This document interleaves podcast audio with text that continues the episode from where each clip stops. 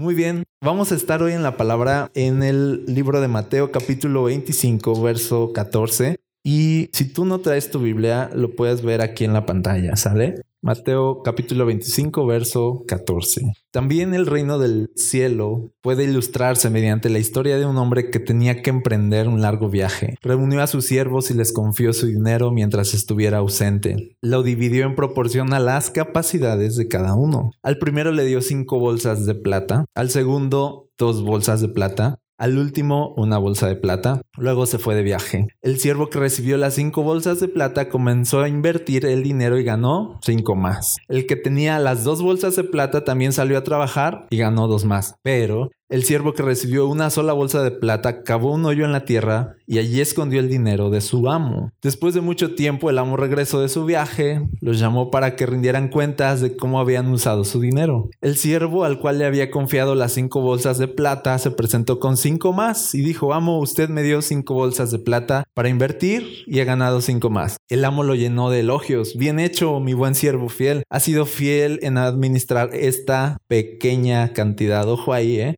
Esta pequeña cantidad. Así que ahora te daré muchas más responsabilidades. Ven a celebrar conmigo. Se presentó el siervo que había recibido las dos bolsas de plata y dijo, amo, usted me dio dos bolsas de plata para invertir y he ganado dos más. El amo dijo, bien hecho, mi buen siervo fiel. Has sido fiel en administrar esta pequeña cantidad, así que ahora te daré muchas más responsabilidades. Ven a celebrar conmigo. Por último, se presentó el siervo que tenía una sola bolsa de plata y dijo, amo, yo sabía que usted era un hombre severo, que cosecha lo que no sembró y recoge las cosechas que no cultivó. Tenía miedo de perder su dinero, así que lo escondí en la tierra. Mire, aquí está su dinero de vuelta. Pero el amo le respondió, siervo perverso y perezoso. Si sabías que cosechaba lo que no sembré y recogía lo que no cultivé, ¿por qué no depositaste mi dinero en el banco? Al menos hubiera podido obtener algún interés de él. Entonces ordenó quítenle el dinero a este siervo y dénselo al que tiene las diez bolsas de plata. A los que usan bien, lo que se les da se les dará aún más y tendrán en abundancia, pero a los que no hacen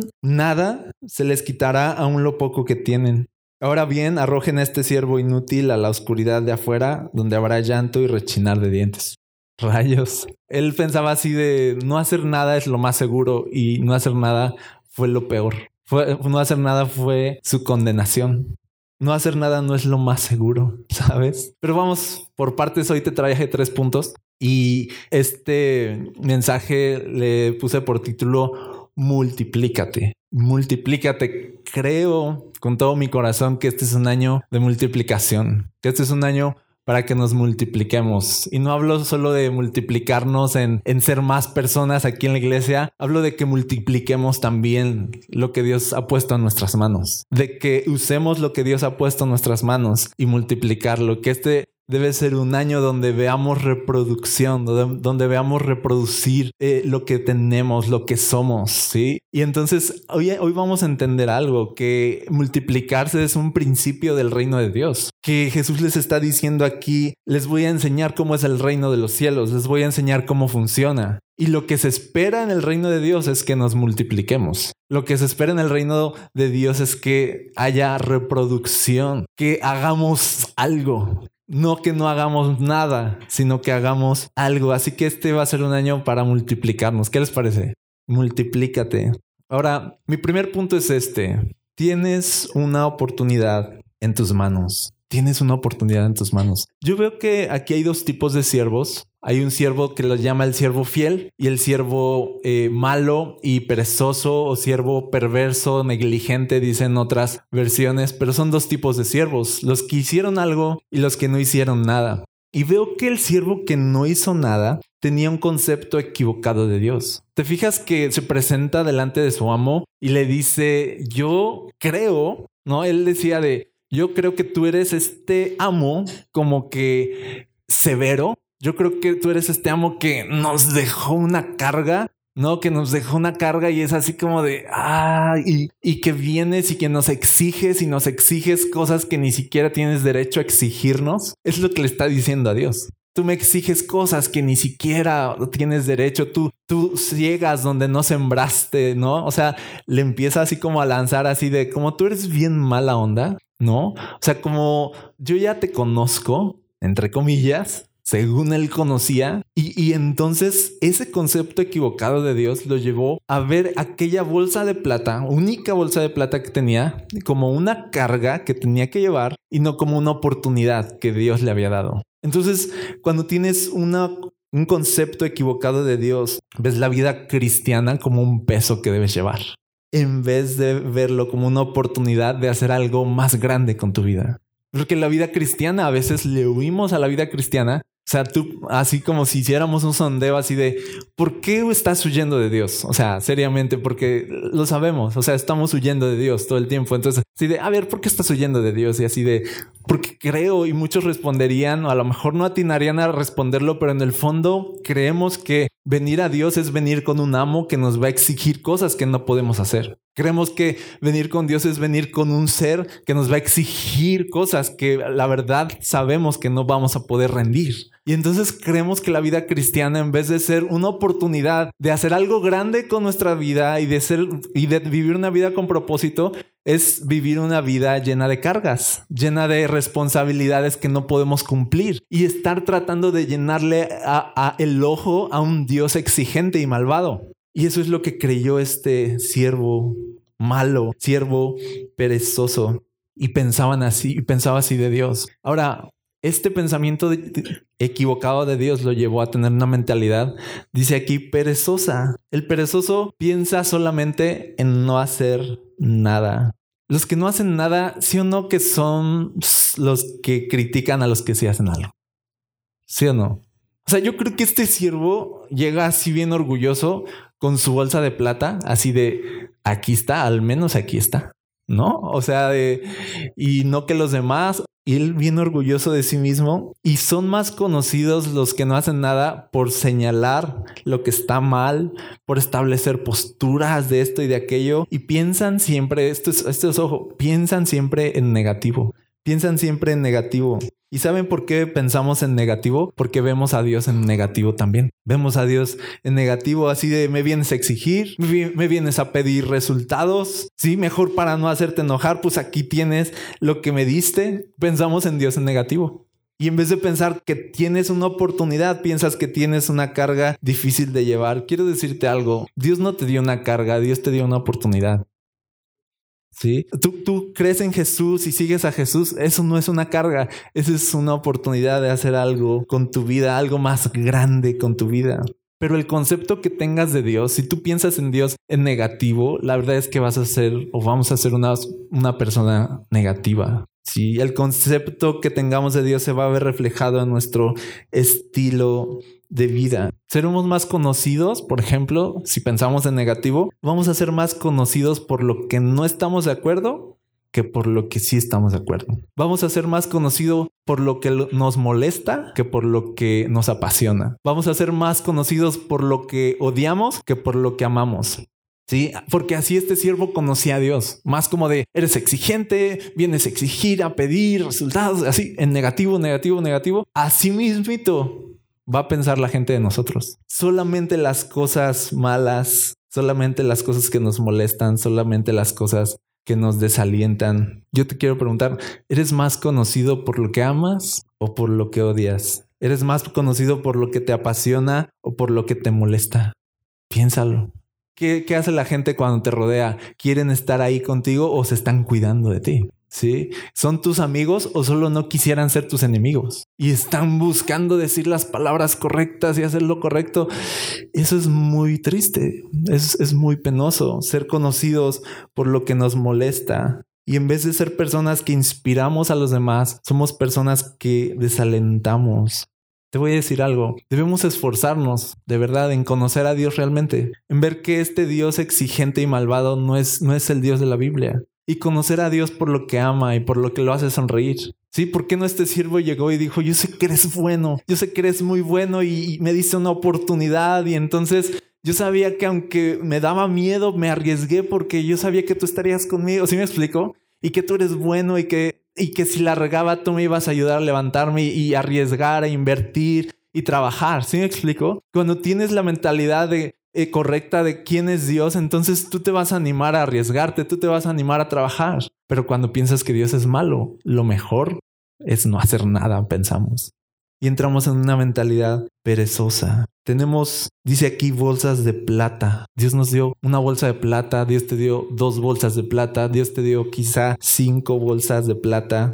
Pero te aseguro algo, Dios te dio algo. Y no te dio eso para, voy a decirlo así, fregarte la vida así de, ahora a ver qué haces, sino Dios es bueno. Te lo dio como una oportunidad para hacer cosas grandes. No entierres ese propósito de Dios. No lo entierres por miedo, no lo entierres por creer que Dios te va a castigar o algo así. Vamos a buscar actuar este año, multiplicar lo que Dios nos ha dado. Ahora, vivir con pereza es vivir todo el tiempo con desilusión, pero vivir con propósito es vivir con pasión. Cuando tú entiendes que tienes un propósito en la vida es cuando la pasión empieza a arder. Si o no, cuando hay algo que te, entusiasma mucho y dices, yo quiero hacer esto y quiero lograr esto y quiero llegar acá, empieza a haber pasión en nuestras vidas. Empieza a arder pasión porque la pasión está conectada con el propósito. Tú dices, a mí me falta pasión y yo soy así apático y perezoso es porque no, a lo mejor no hemos entendido cuál es nuestro propósito.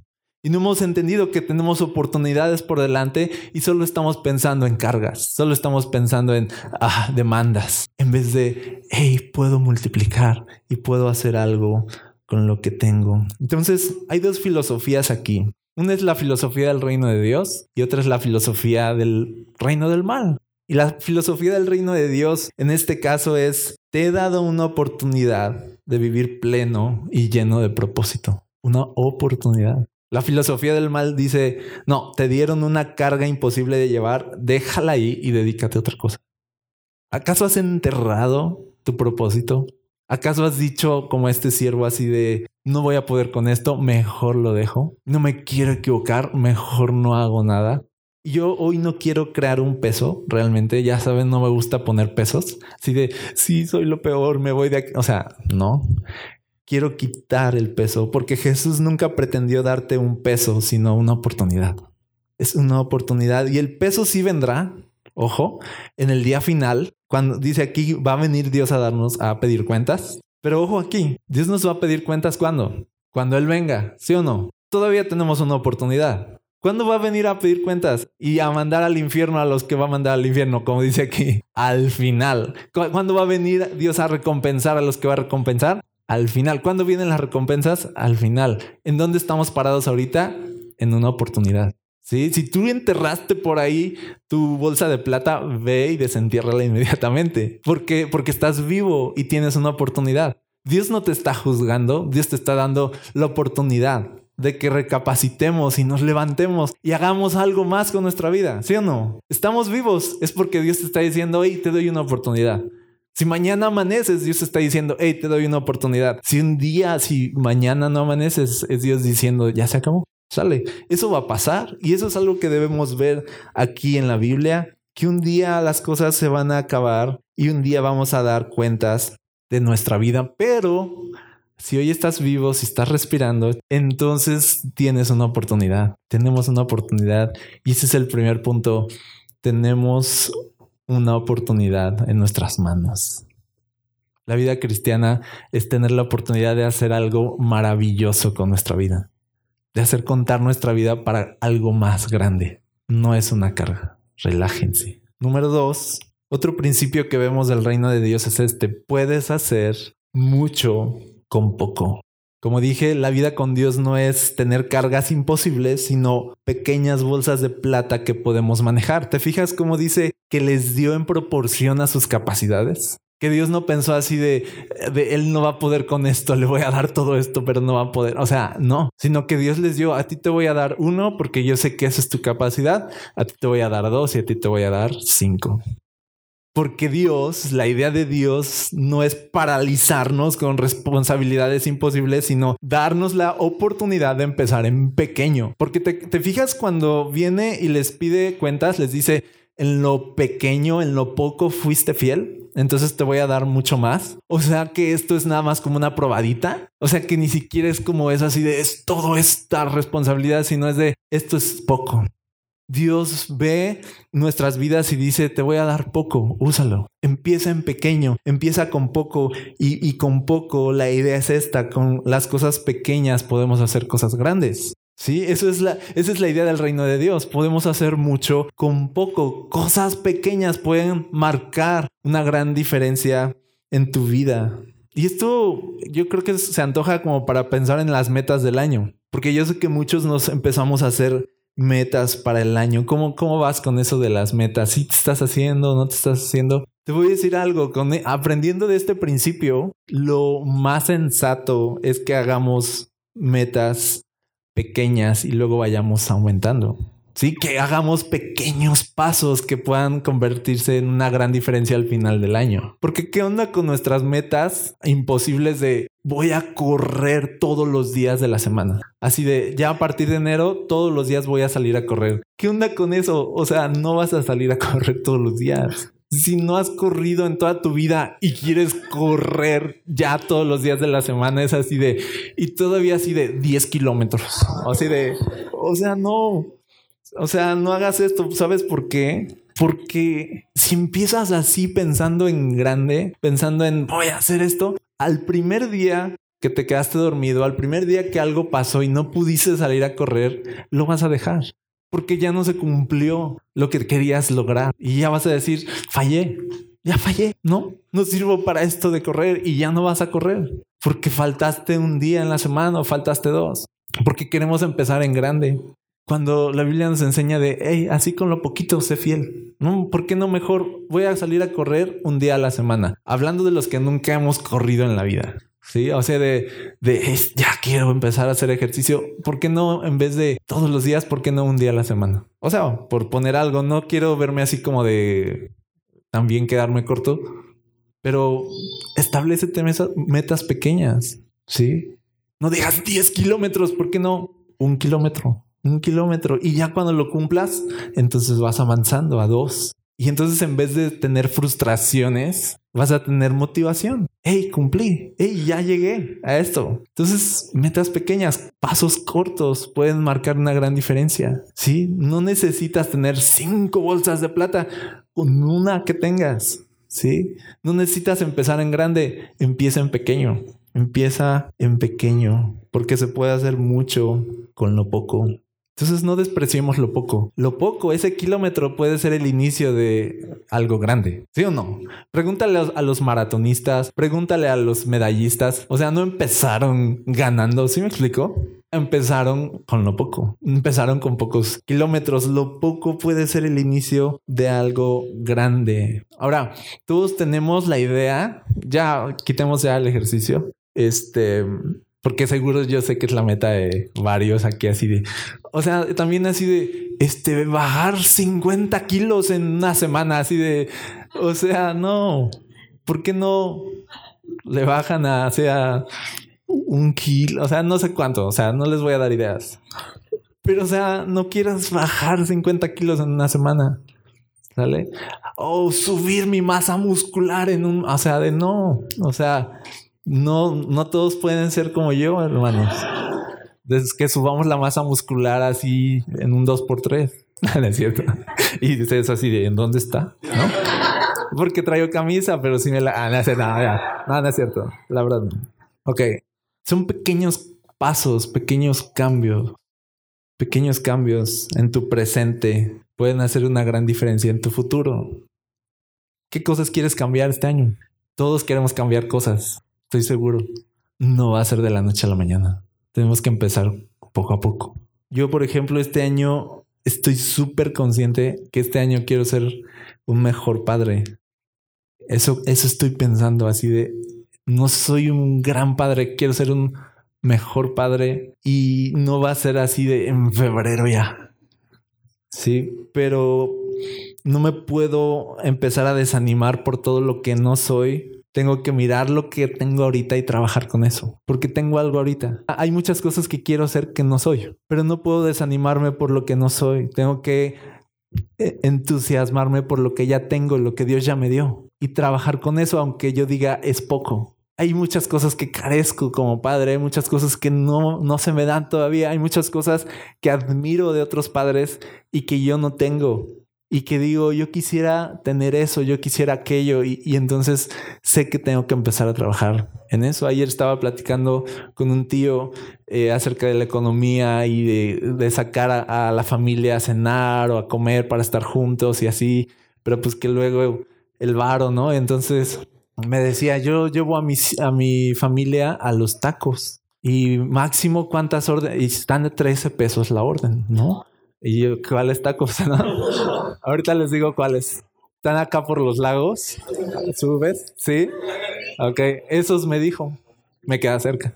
Y me puse a pensar de que a veces eh, a mí se me van las ideas, ¿no? Y entonces yo pienso más así como de y el cine, llevarlos al cine, ¿no? Y pero si no hay dinero es así de mm, se friegan. ¿No? ¿No?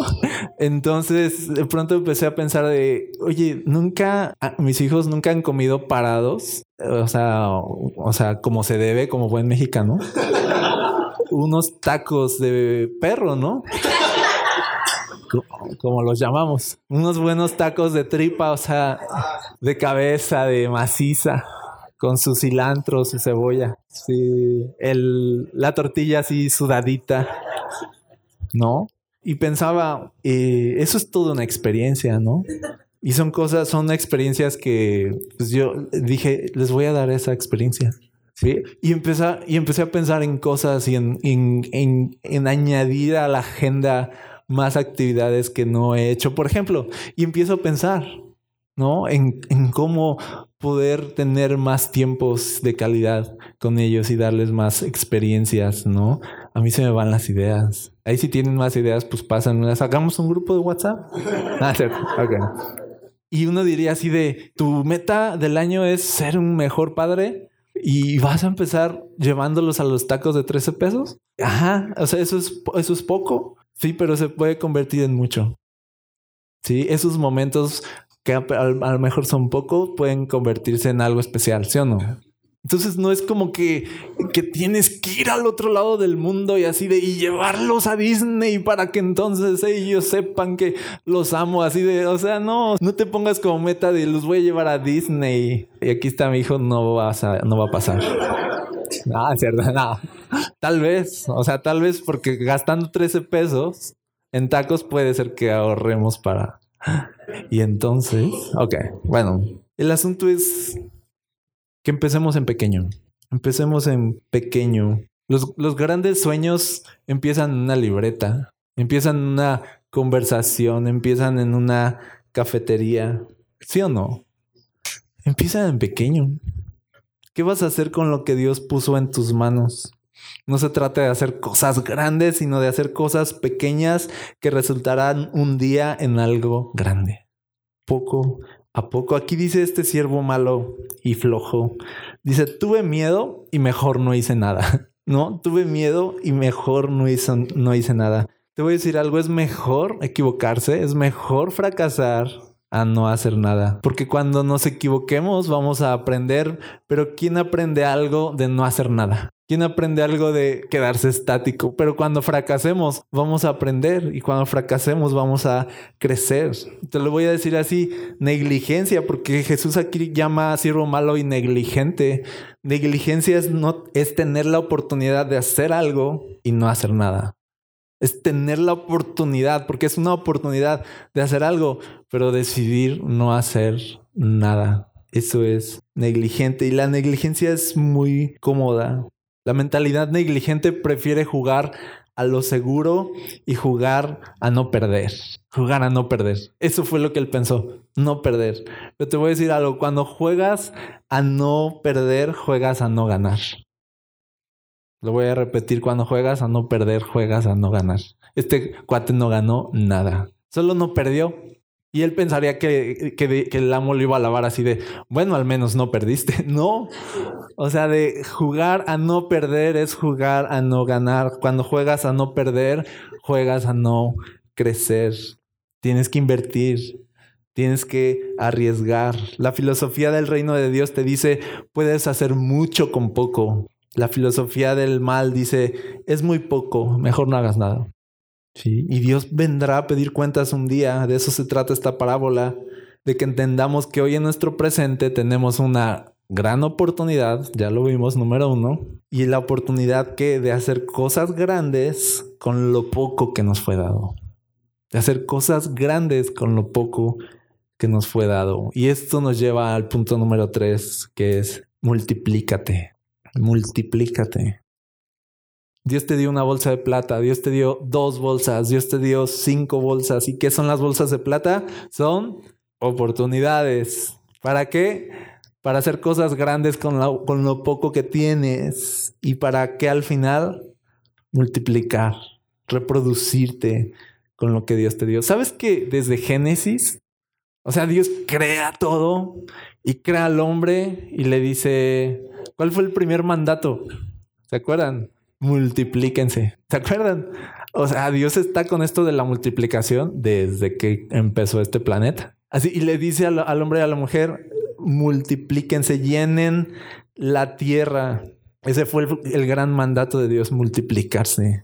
Cuando Jesús asciende a los cielos, Nuevo Testamento ya, prácticamente les da el mismo mandato a sus discípulos, multiplíquense.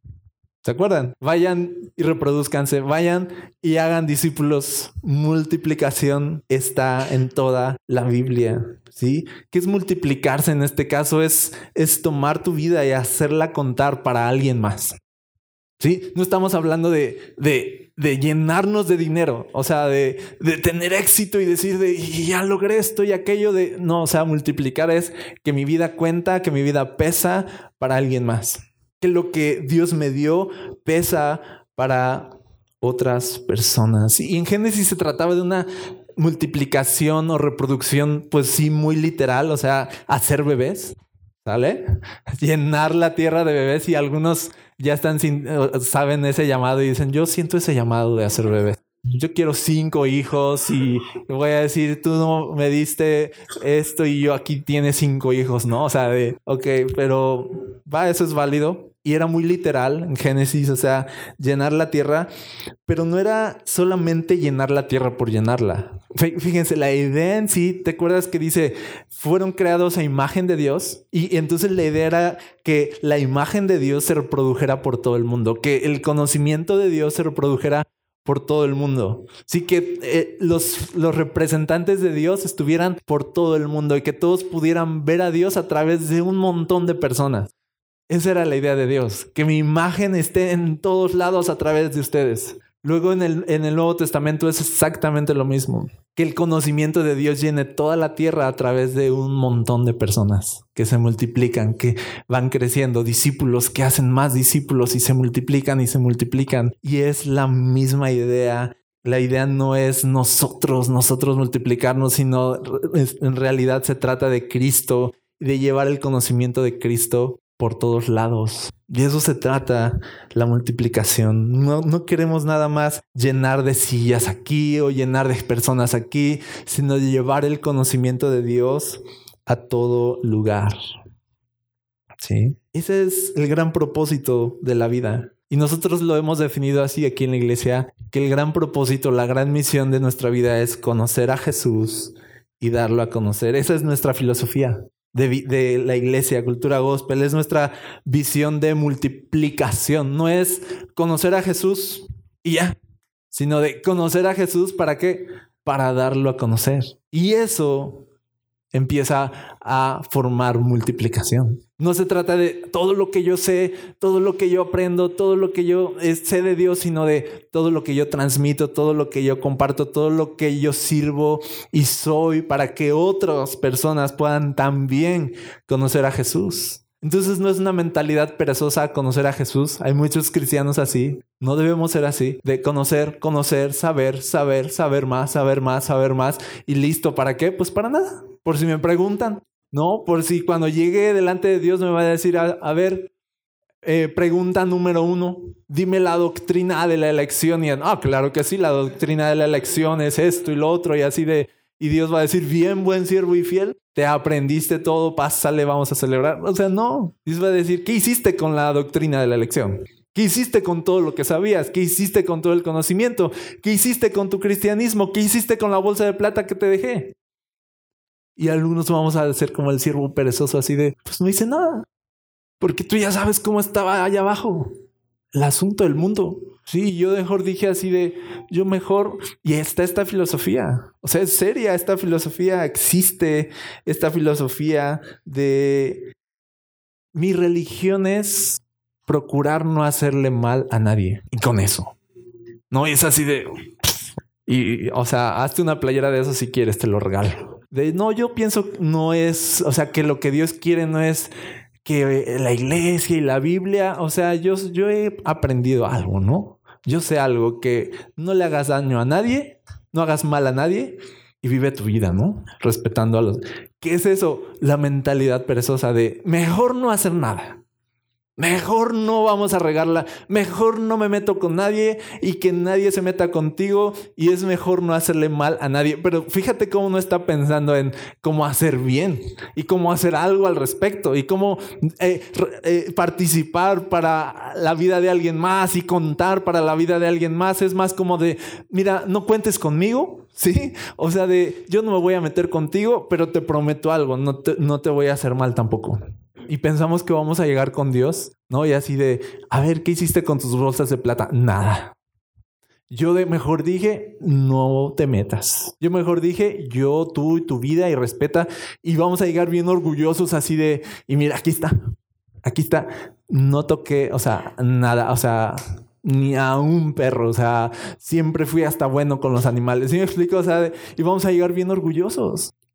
No hice nada, no me metí con nadie, siempre respeté, me mantuve al margen, no arriesgué, no hice absolutamente nada. La filosofía del reino de Dios dice multiplícate. La filosofía del reino del mal dice acomódate. No hagas nada. ¿Te fijas que esa mentalidad está en el mundo, sí o no? De no hacer nada. Y es algo que nos enorgullece así de no hacer nada. O, sea, es una muy buena idea. Y esa filosofía a menudo permea en la iglesia y personas a veces eligen, por ejemplo, no involucrarse en la iglesia demasiado. Hay esa cultura de mantengo mi distancia, ¿sí? No me involucro demasiado y pensamos de, es muy buena idea, o sea, de, esto es una muy buena religión. Mantengo mi distancia, respeto, que me respeten y pensamos de no me voy a involucrar porque no quiero meterme con nadie ni que nadie se meta conmigo. Pensamos mejor para no regarla, no hagamos nada. Te voy a decir algo. En, el, en este 2020 vamos a regarla. ¿sí? Vamos a regarla. ¿Sí? O sea, obviamente no vamos a salir de sí, vamos a regarla, pero es así de, de ella, o sea, dejemos el miedo de no voy a involucrar, mejor yo aquí mi vida y así de, o sea, ya exponte. Ya saca tu bolsa, ya invierte como hicieron los, otros siervos, así de arriesgaron, invirtieron, pudieron haber perdido, pero la verdad es que no, si tú estás en Cristo, lo que inviertas se va a reproducir. Si tú estás en el reino de Dios, todo lo que siembres vas a ver cosecha. Así funciona el reino de Dios. Donde hay una seguridad de si tú inviertes lo que Dios te ha dado, Dios te va a recompensar. Y vas a ver el fruto de tu trabajo. Entonces, no vamos a tener miedo de invertir y de hacer algo con nuestras vidas. ¿No dicen las filosofías también de este mundo culturales esto que de solo se vive una vez? ¿No dice eso?